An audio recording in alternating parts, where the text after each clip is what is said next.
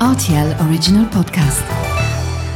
Sans-moi ça, Des faits vos peurs. Et la farce La vie, c'est une farce. Ma soupe, s'il vous plaît. J'adore les chocolates. Mon scarpe, mon germe-là Mais combien de fois je dois vous dire que c'est susceptible, l'aubergine?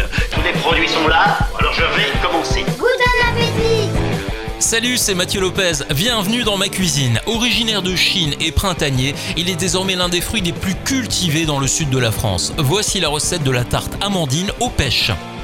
Pour réaliser ce plat pour 4 personnes, vous aurez besoin d'un rouleau de pâte brisée, 6 pêches, un œuf, 50 g de beurre, 50 g de sucre en poudre, 50 g d'amandes moulues, une cuillère à soupe de rhum, une cuillère à café d'extrait de vanille, 6 cuillères de confiture de pêche. Déroulez votre rouleau de pâte brisée au-dessus d'un moule à tarte et foncez délicatement votre pâte.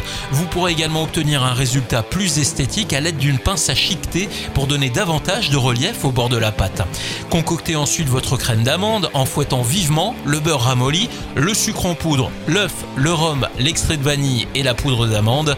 Enfin, vous versez la crème d'amande à l'intérieur du moule et vous faites cuire le tout à 180 degrés pendant 25 minutes. Lorsque la tarte est cuite, vous la laissez refroidir pendant 2 heures à l'air libre. 15 minutes avant de servir, vous découpez vos pêches, soit en quartier, soit en petites lamelles, puis vous disposez joliment les fruits sur le dessus. Nappez enfin vos pêches avec de la confiture et ajoutez quelques amandes effilées sur le dessus.